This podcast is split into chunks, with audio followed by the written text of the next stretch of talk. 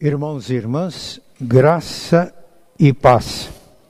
Este é o dia que o Senhor fez. Regozijemo-nos e alegremo-nos nele. Antes de abrirmos a palavra para reflexão, nós queremos informar a igreja que o conselho reunido na quarta-feira da semana que passou decidiu manter os cultos presenciais transmitidos online como vem sendo feito até aqui, com aquelas restrições que todos já sabem. Não há condições ainda para nós fazermos trabalhos presenciais com as crianças e também pessoas com mais de 60 anos ou que tenha problemas de saúde que impeça de participar do culto presencial e estamos transmitindo online ao vivo, mas irmãos que têm condições podem participar. Para isto, é preciso fazer previamente a inscrição. A igreja sempre passa as informações e as orientações para que os irmãos que queiram e podem participar façam as suas inscrições.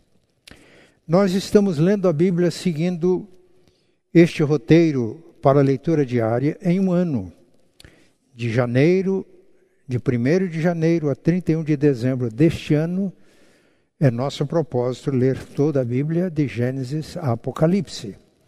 É um programa viável. Estamos agora lendo o livro de Êxodo.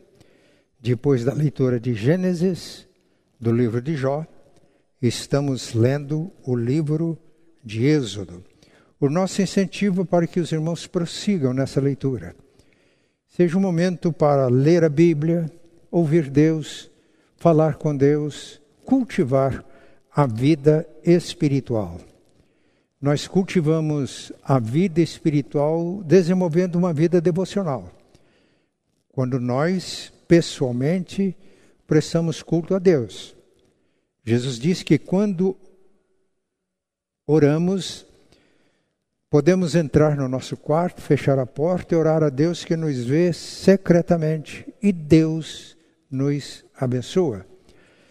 Participamos também de cultos de adoração, de audição da palavra nas células, nos cultos públicos, mas aqui o incentivo é para que os irmãos desenvolvam um hábito saudável de diariamente ouvir Deus pela Sua palavra e falar com Deus por meio da oração. Nós estamos estudando a jornada de Jacó. Domingo próximo passado, nós assumimos a personagem de Jacó. Hoje, nós vamos prosseguir na jornada de Jacó, procurando entender as lições da palavra de Deus para nós. Então, hoje, a porção bíblica que serve de base para a nossa reflexão vai desde o final do capítulo 28 até o capítulo 33 de Gênesis. Os irmãos e as irmãs podem ficar tranquilos que nós vamos destacar algumas lições nessa jornada de Jacó, desde Canaã, onde estava, até Padã Arã, onde moravam os seus parentes. Nós temos lições preciosas para a nossa vida. Jacó prosseguiu na sua jornada depois de Betel, confiante, cheio de esperança. Porque, como vimos domingo próximo passado, em Betel, Jacó teve um encontro com Deus. E neste encontro ele experimentou a graça de Deus. Jacó, como todos nós, era um pecador. Ele tinha um anseio muito grande pela bênção. Isso não está errado. Jacó percebia que para viver ele precisava da bênção de Deus. A carta aos Hebreus diz que Esaú era impuro e profano e desprezou o seu direito de primogenitura. Mas Jacó desejava ardentemente esta bênção. Mas ele procurou a bênção de maneira errada. E isso trouxe consequências para ele, como acontece em nossas vidas. Nós precisamos da bênção, buscamos a bênção, mas muitas vezes de forma inadequada. E aí isso traz consequências. Mas o nosso Deus, que é um Deus de amor, de bondade, de infinita misericórdia, vê o nosso coração, o desejo sincero, e pela sua graça ele nos encontra, como aconteceu com Jacó. A iniciativa foi dele. E naquele encontro em que Jacó, no lugar ermo, fugindo do seu irmão, deitado, tendo por travesseiro uma pedra, aquele sonho, os céus e a terra se unindo por uma escada, vimos domingo passado uma, uma figura de Cristo que nos une a Deus. Ninguém vem ao Pai senão por mim, afirmou Jesus.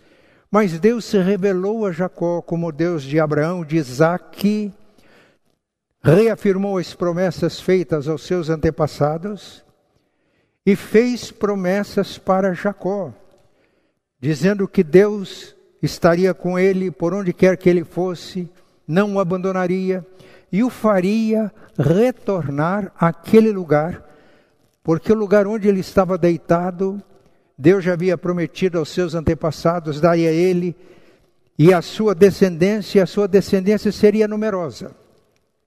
Naquele encontro, o Deus de Abraão e Isaac tornou-se o Deus de Jacó. Jacó, é, Deus reafirmou as promessas a Jacó, fez promessas para a vida pessoal dele. Jacó, acordando, percebeu que aquele lugar, é, com tremendo, este lugar é a porta do céu, é a casa de Deus, um lugar ermo, onde estava só ele. Vimos então que, quando Deus se encontra conosco, onde temos esta experiência com Deus é a nossa Betel.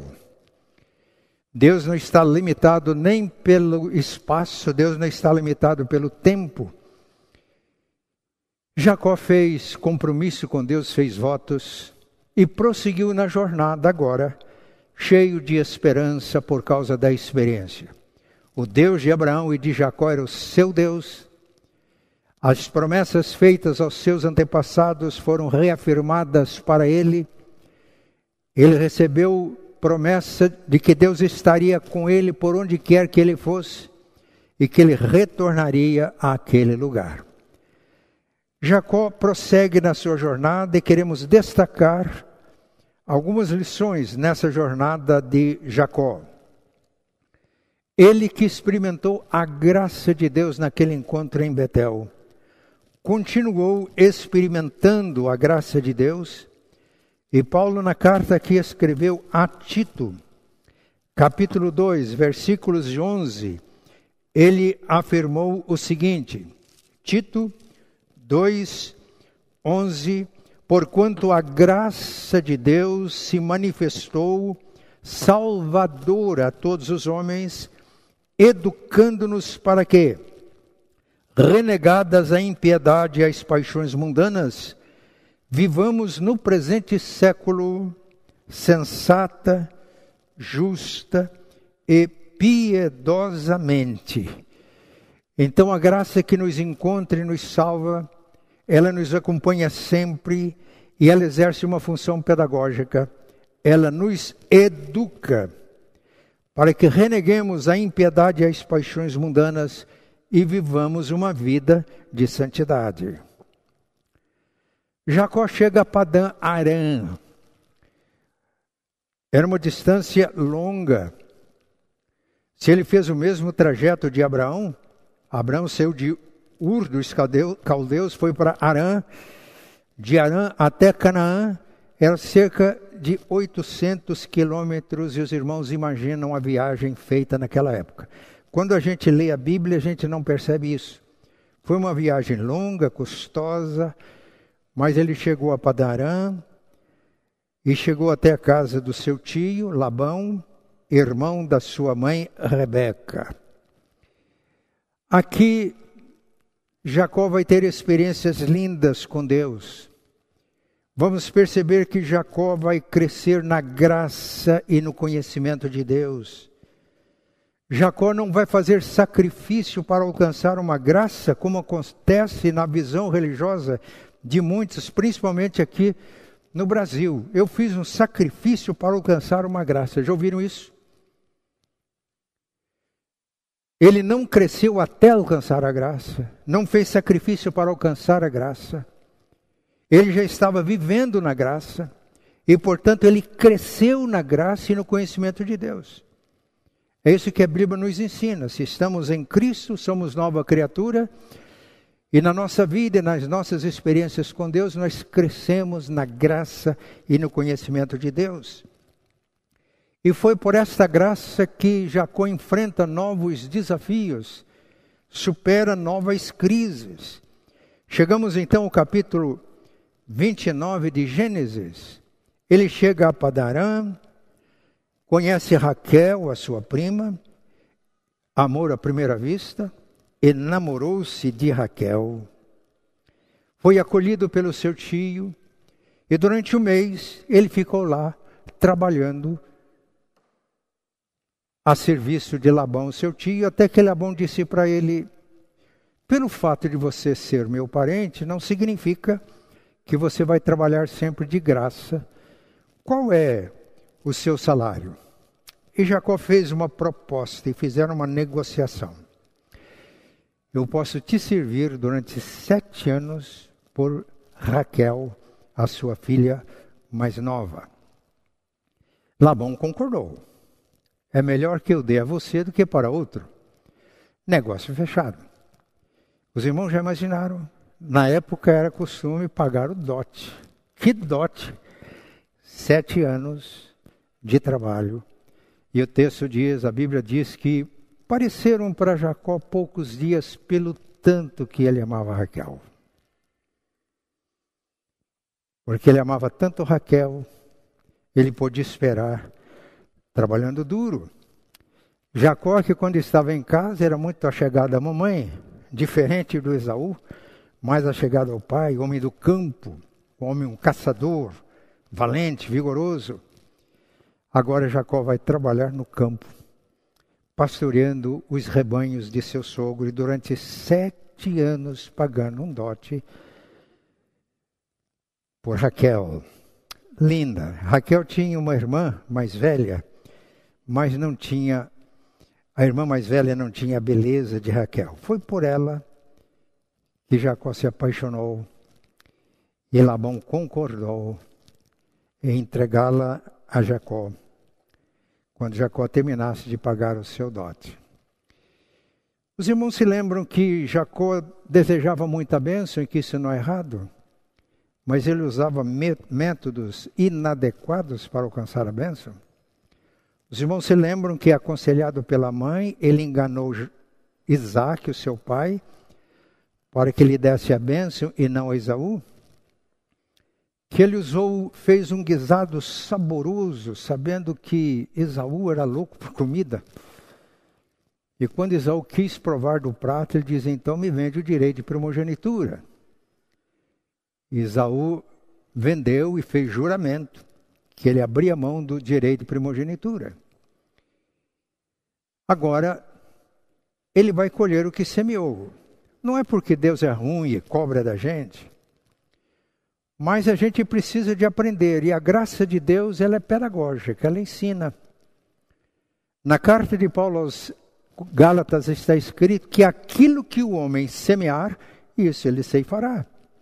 Se semear na carne, da carne vai colher corrupção. Se semear no espírito, do espírito vai colher vida eterna.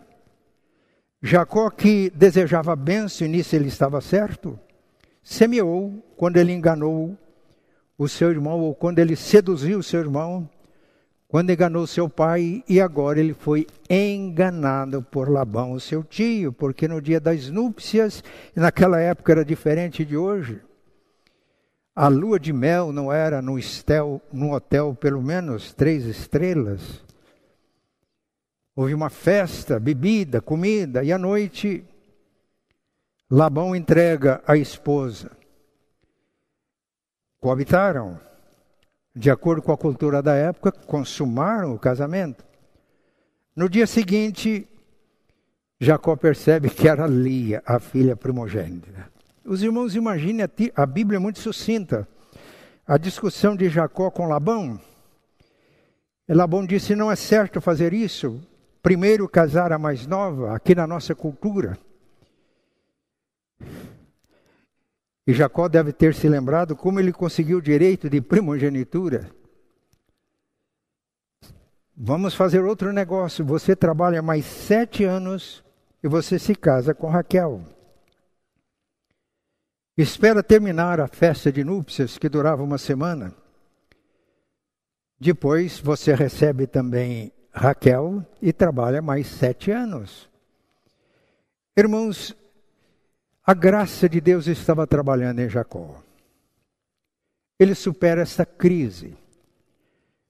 Quando Rebeca, sua mãe, disse que ele deveria ir para a casa dos seus parentes, ela diz: Você vai ficar lá até que passe a fúria de Isaú, e eu vou tomar providências para que você volte. Mas aqui Jacó ficou 14 anos apenas para pagar o dote de suas esposas. Os irmãos podem me perguntar: casou-se com duas mulheres, isso está certo? Irmãos, quando a gente quer saber o que é certo, Jesus Cristo nos deu uma maneira clara de interpretar. Nós devemos de verificar a ordem da criação. Quando perguntaram para Jesus, Moisés mandou dar carta de divórcio. Jesus corrigiu Moisés, não mandou dar carta de divórcio. Ele permitiu, ou Deus permitiu, por causa da dureza do coração humano. Mas no princípio não era assim, retornando à ordem da criação. Jesus deixou claro que o propósito de Deus, a ordem da criação de Deus era um casamento monogâmico, um homem e uma mulher, e que deveriam entregar-se pela vida toda, porque os dois se tornariam uma só carne. Mas Jacó trabalha os 14 anos. E a graça de Deus presente em Jacó dá forças para cumprir. Terminados os 14 anos, ele disse para o sogro: Bem, já paguei o dote, agora eu tenho que cuidar da minha família. Preste atenção. Labão disse: Eu gostaria que você continuasse com a gente. Eu percebi que Deus me abençoou por causa de você. Qual é o salário? E combinaram o salário. E Jacó continuou trabalhando agora ganhando para sustentar a sua família. E Deus abençoou ricamente Jacó. Quando você chega em Gênesis 30, 27 ou 43, perdão, o texto diz que Jacó tornou-se muito rico. E tinha camelos, jumentos, servos e servas naqueles seis anos. Meus irmãos, quando somos ensinados pela graça, Deus nos abençoa. E o propósito de Deus é que, ao nos abençoar, nós devemos ser bênçãos para outras pessoas. Jacó foi ricamente abençoado, mas ele serviu de tal maneira Agora, tendo experiências com Deus e crescendo na graça e no conhecimento, ele serviu de tal maneira que Deus abençoou Labão por amor a Jacó. Isso mostra como é a caminhada do crente no mundo. É certo crente desejar a bênção de Deus, é um desejo legítimo, necessário, indispensável. Mas quando ao invés de exigir que Deus faça do nosso jeito, nós vamos ser ensinados por Deus para que sejamos abençoados do jeito de Deus, que é o jeito certo, justo e que traz excelentes resultados para nós. Nós nos tornamos bênçãos. Como José foi bênção no Egito. Eu me recordo de uma vez fazer visita para uma empresa e a secretária me introduziu até a presença do diretor-presidente e quando ela me apresentou, ele pediu para ela: fique, menina, um pouco. Ele sabia que ela era membro da igreja onde era pastor.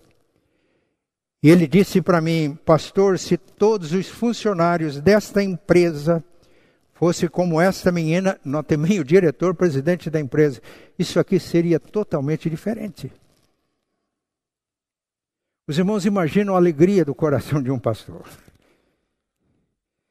Ela estava sendo uma bênção. Ela era abençoada, e tudo isso é graça de Deus. E estava sendo uma bênção. Isso, meus irmãos, é a maior alegria do crente. Quando ele percebe que não apenas está sendo abençoado, mas que ele é uma bênção. E para isso nós precisamos de crescer na graça e no conhecimento de Jesus, o nosso Senhor. Acontece que à medida que Jacó prosperava, o relacionamento dele com Labão e os filhos de Labão tornavam-se tensos, porque Deus começou a abençoar Jacó. Os filhos de Labão ficaram preocupados, fizeram comentários desairosos. Gênesis 31 a 3. E neste contexto, Deus disse para Abraão: Volta para a tua terra, chegou a hora.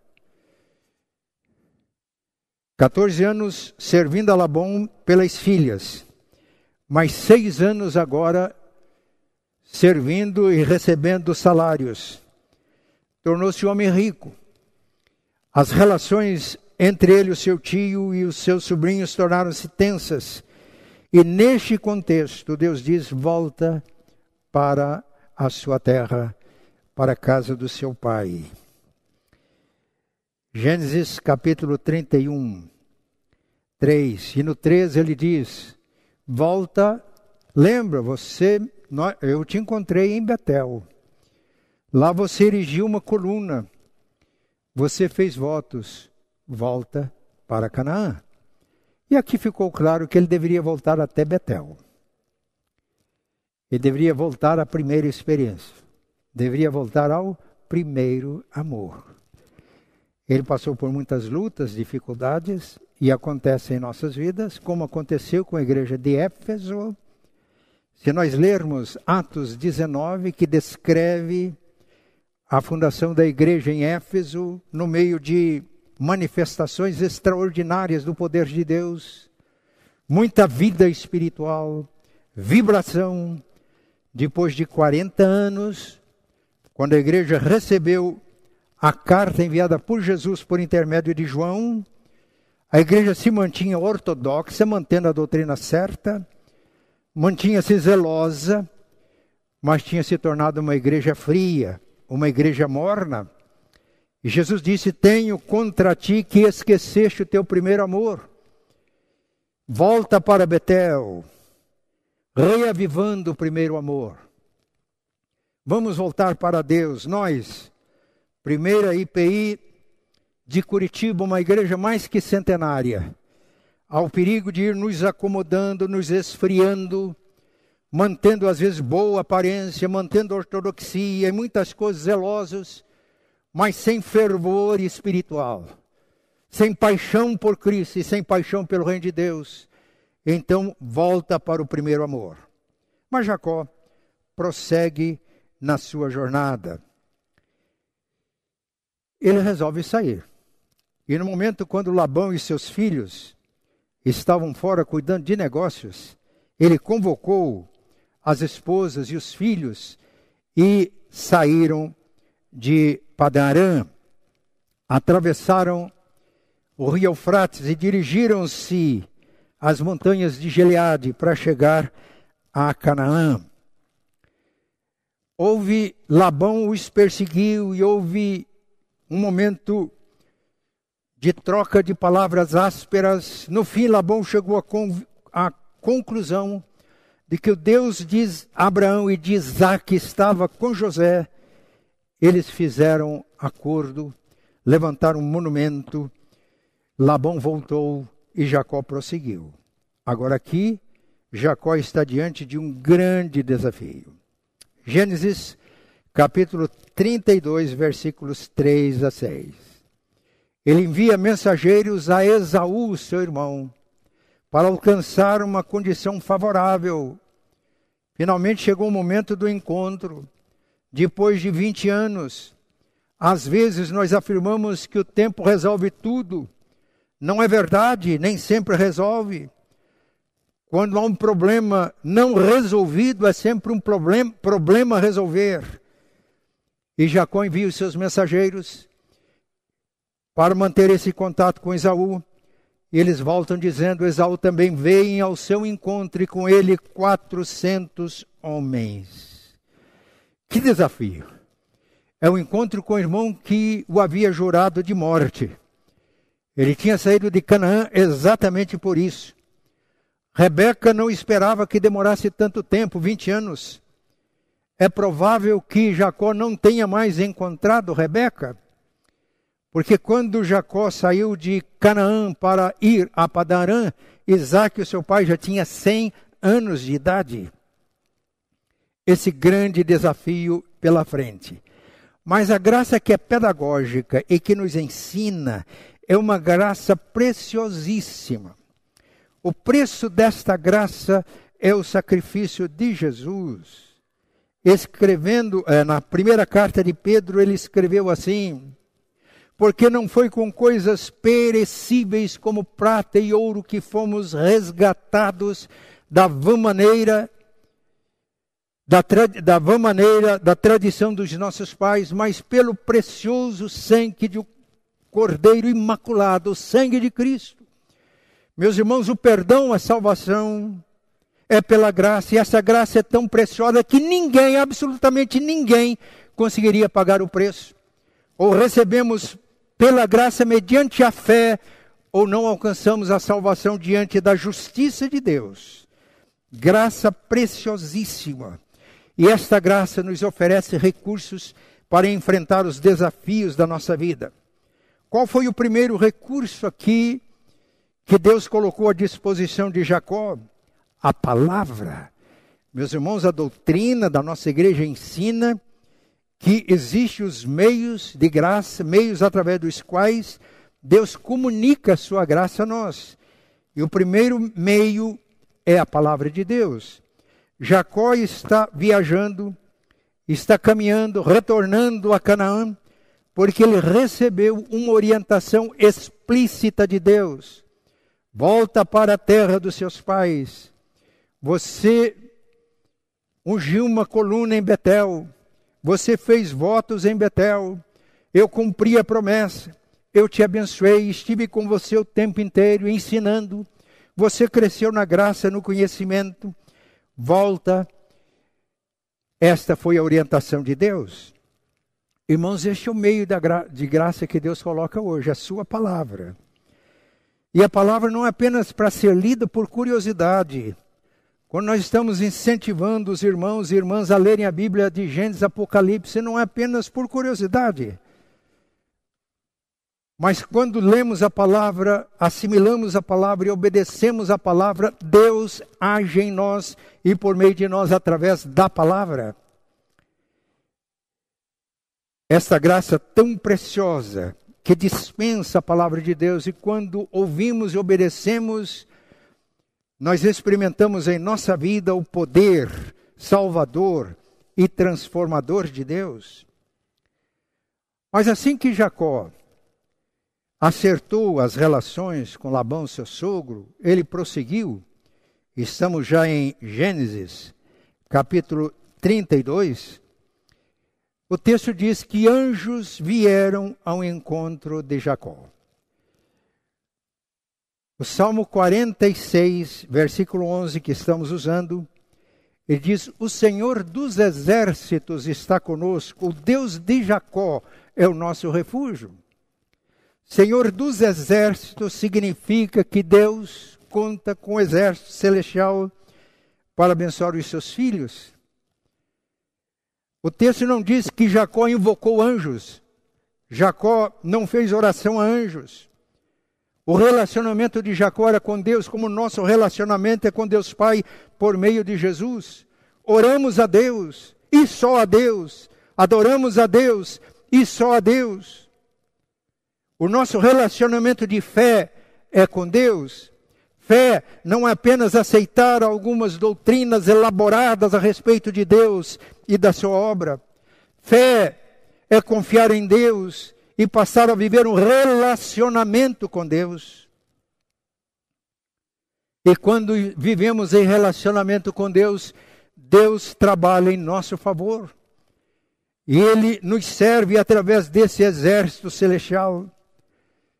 Jacó conseguiu ver os anjos que vinham ao seu encontro. Ele diz: Isso aqui é um acampamento de Deus. Por isso ele deu o nome àquele lugar de Maanaim. Na carta aos Hebreus, no capítulo 1, versículos 13 a 14, o, autor bíblico afirma que Jesus é superior aos anjos. E quem são os anjos? São aqueles que ministram em favor dos que hão de herdar a salvação. E no Salmo 91 está escrito que Deus dá ordem aos seus anjos a nosso respeito, para que não tropecemos em pedras, pelo contrário, para que possamos pisar serpentes e escorpiões, para que possamos ser mais que vencedores. Seres celestiais também se rebelaram contra Deus. E Paulo, na carta aos Efésios, nos ensina que é uma batalha espiritual. Ele diz que a nossa luta não é contra o sangue e a carne, a luta de Jacó não, não seria contra Isaú. A nossa luta não é contra a carne e o sangue, contra os seres humanos, mas contra as hostes da maldade que atuam nas regiões celestiais. Tomai, pois, toda a armadura de Deus para que possais resistir no dia mal. E depois de ter desvencido tudo, possamos permanecer inabaláveis. Nós chamamos a isso de batalha espiritual. Isso está clara desde Gênesis até Apocalipse. Mas aqui os anjos de Deus saem ao encontro de Jacó, estão a serviço, sob comando de Deus, estão a serviço de Jacó, para que ele se torne vitorioso nessa jornada. Nem sempre vemos estes valorosos soldados de Deus que ministram àqueles que são salvos, mas é uma realidade espiritual. Mas além da palavra, dos anjos, do exército celestial que trabalha em favor daqueles que creem em Deus, a oração. Quando os mensageiros de Jacó voltaram dizendo, Esaú também vem ao encontro com 400 homens, o texto diz, Jacó temeu pastora Priscila falou há pouco, que vivemos experiências e sentimos quão vulneráveis nós somos. E há situações que vivemos que nos trazem medo. E devemos ser sinceros e admitir que passamos medo. Que há situações que parecem estar acima do nosso alcance, da nossa possibilidade de vitória. Ele teve medo. E o que ele fez? ele tomou algumas providências, preparando presentes para placar a ira de Esaú. Mas isso não acalmou o coração de Jacó, e ele orou. Eu gostaria de ler esta oração com os irmãos, Gênesis, capítulo 32, a partir do versículo 9. E percebemos aqui que Jacó aprendeu a orar. Irmãos, nós precisamos de aprender a orar. Peter Marshall é, pregou um sermão muito interessante. Orar é perigoso. Às vezes, quando desejamos muito a bênção de maneira errada, pode haver pecado nas nossas orações. Mas quando crescemos na graça e no conhecimento de Deus, nós aprendemos a orar. E veja como Jacó orou. E orou Jacó: Deus de meu pai Abraão e Deus de meu pai Isaque, ó Senhor, que me disseste: torna a tua terra e a tua parentela e te farei bem.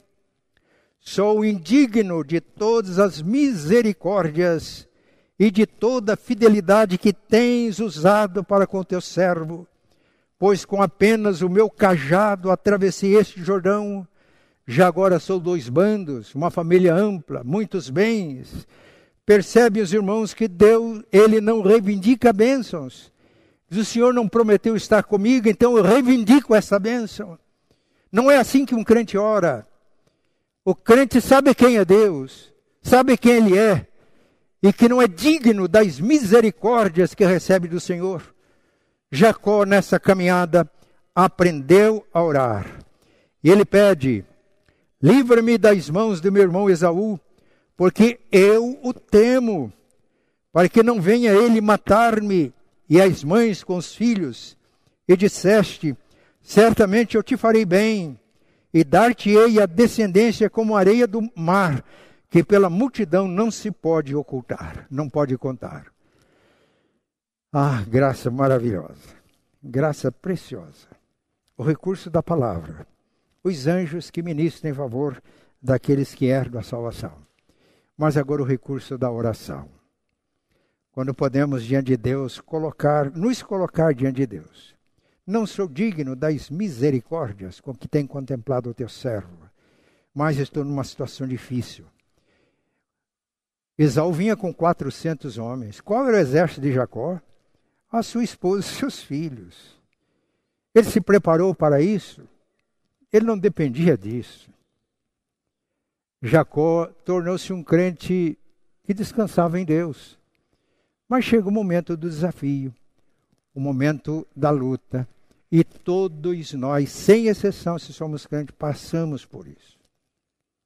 Que Deus nos ajude a encontrarmos o recurso da graça. Houve uma fase no meu ministério que eu enfrentava um problema muito difícil e que só poderia ser resolvido, resolvido, resolvido, resolvido definitivamente, sem ficar raiz de amargura, com a intervenção de Deus. Eu me lembro que eu me retirei no quarto para orar. E a oração foi se tornando intensa. Era logo no começo do ministério. De repente a Eloá bateu na porta achando que havia algum problema. Ela olhou para mim assustada e disse: O que está acontecendo? Falou: Fique tranquila, eu tenho que acertar algumas coisas com ele. Por um momento de oração usada. Colocar-se na presença de Deus, Senhor, sem a tua bênção não dá para enfrentar isso. E Deus ouviu a oração. Deus ouviu. Não vou contar detalhes dessa experiência, mas apenas alertar que nós passamos por elas, e muitas vezes.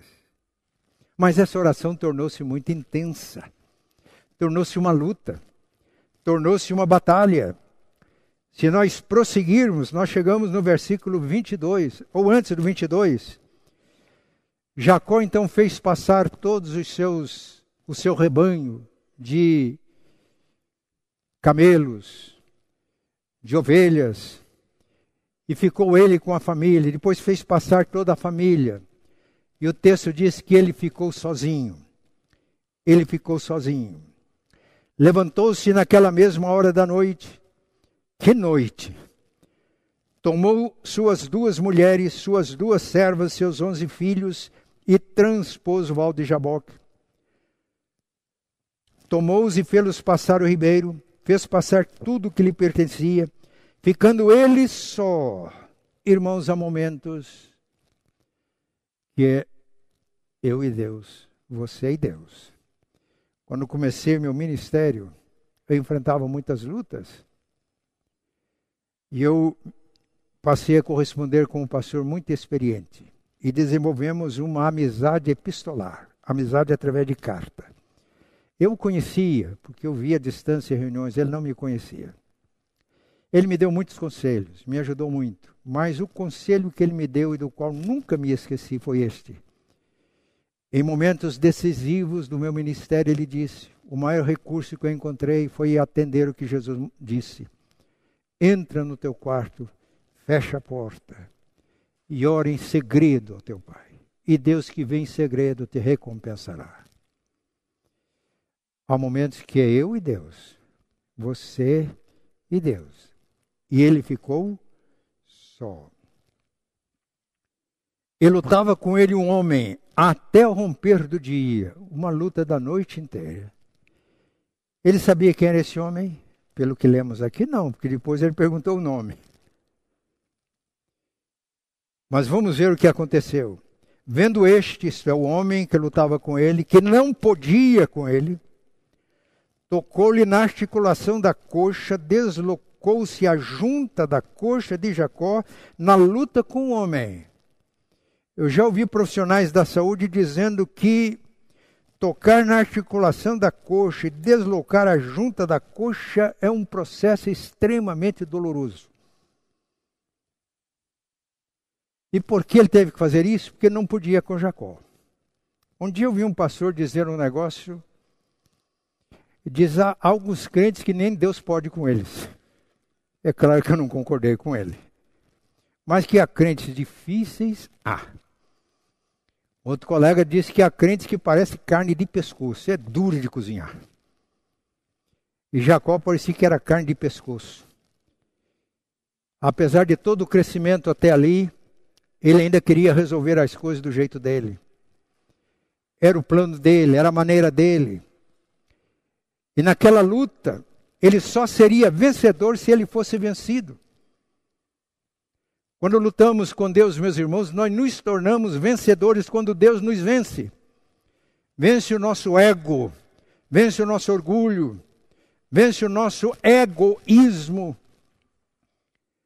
E então nós podemos experimentar as bênçãos, as maravilhosas bênçãos e graça do Senhor. Ele foi tocado. Disse este, está o homem, deixa-me ir, pois já rompeu o dia Respondeu Jacó: Não te deixarei ir se não me abençoares. Aquele já sabia com quem estava lutando. Porque a Bíblia diz que o menor é abençoado pelo maior. Apesar de ferido, numa experiência dolorosa, mas ele não desistiu enquanto não fosse abençoado, porque Jacó percebeu que ou, Deus o abençoaria e lutaria por ele, ou ele estaria perdido.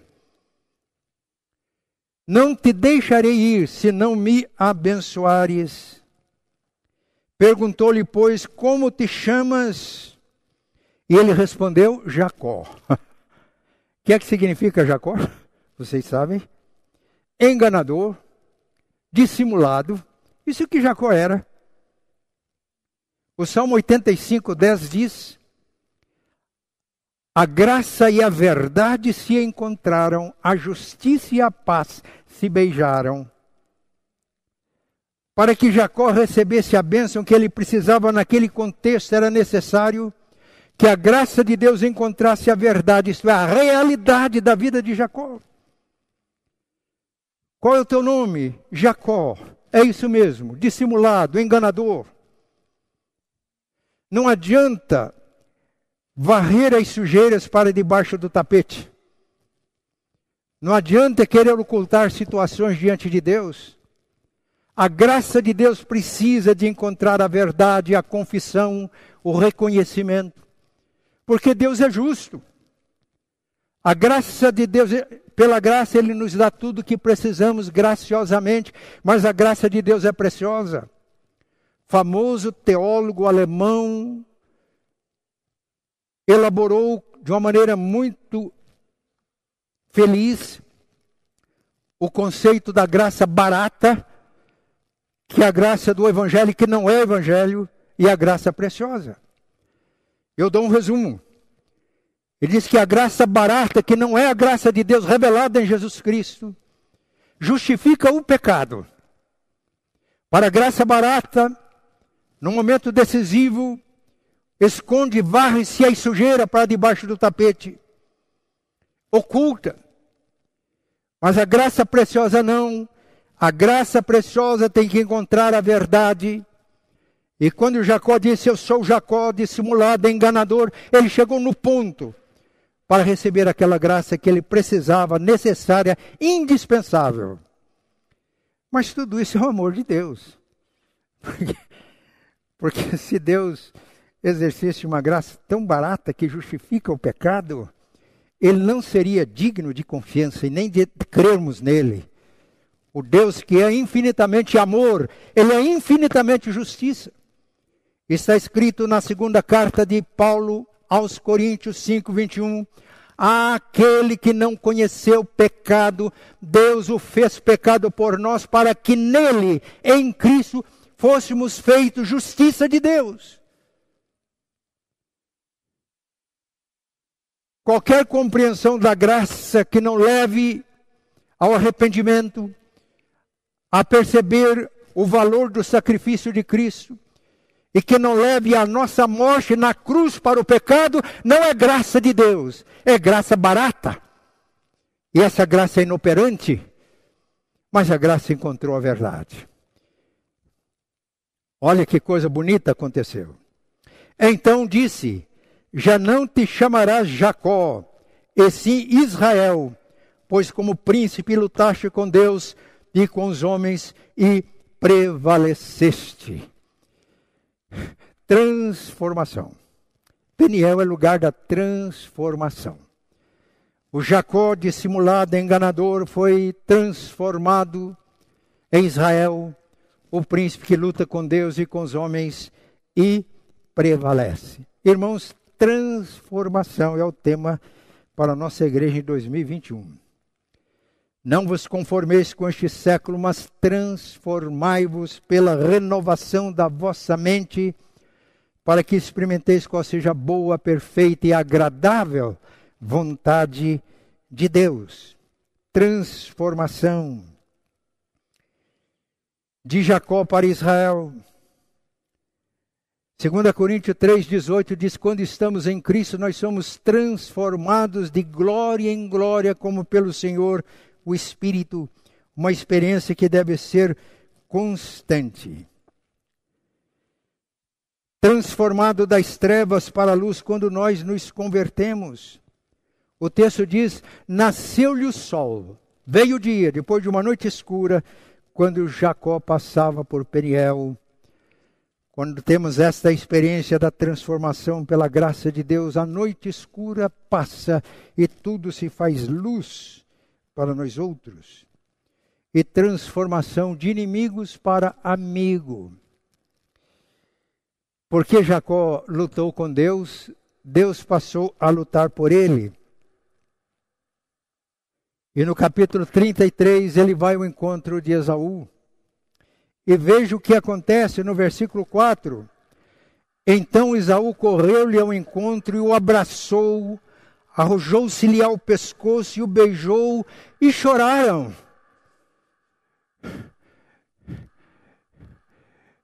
Quando é que nós somos transformados pela graça de Deus? Muitas vezes, esposo e esposa se tornam inimigos dentro de casa. Os problemas vão acontecendo e não são resolvidos. É um tijolo colocado sobre outro tijolo até formar uma muralha entre esposa e Deus. E quantas vezes a reconciliação é difícil porque um culpa o outro. Mas no momento em que alguém assume a realidade diante de Deus, como Jacó, e diz para Deus o seu verdadeiro nome, se ele adulterou, ele diz: Senhor, meu nome é adúltero. Se ele roubou o Senhor, o meu nome é ladrão. Quando não escamoteia mais a verdade, encontra a graça e a justiça de Deus. Eu já vi famílias inteiras sendo transformadas quando um membro da família tomou consciência disso, foi transformado e de dentro para fora foi instrumento nas mãos de Deus para resolver problemas da família. Nós concluímos que em Peniel há uma transformação, uma mudança de dentro para fora. Uma mudança interior que se reflete na mudança do ambiente do lar, do trabalho, da igreja, da igreja. Às vezes há situações na igreja, há problemas. Quem é o culpado? E a gente começa a achar culpado. Eu sempre digo que quando a gente está procurando culpado,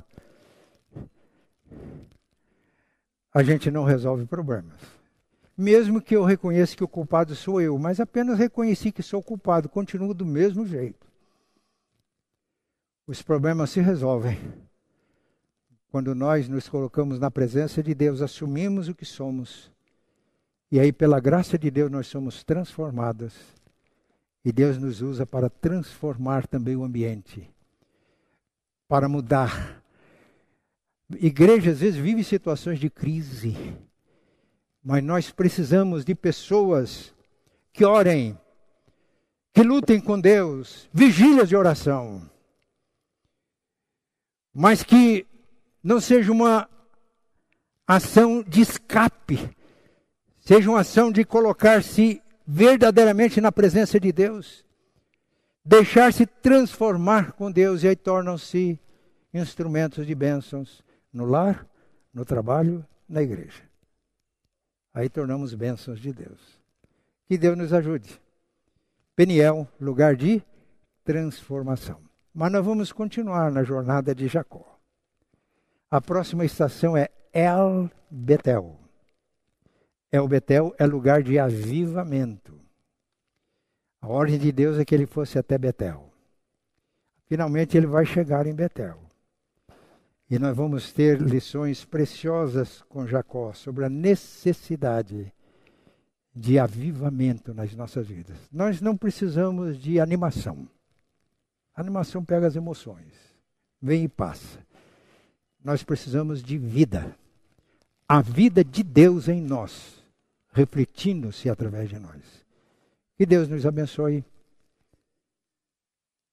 Vamos orar.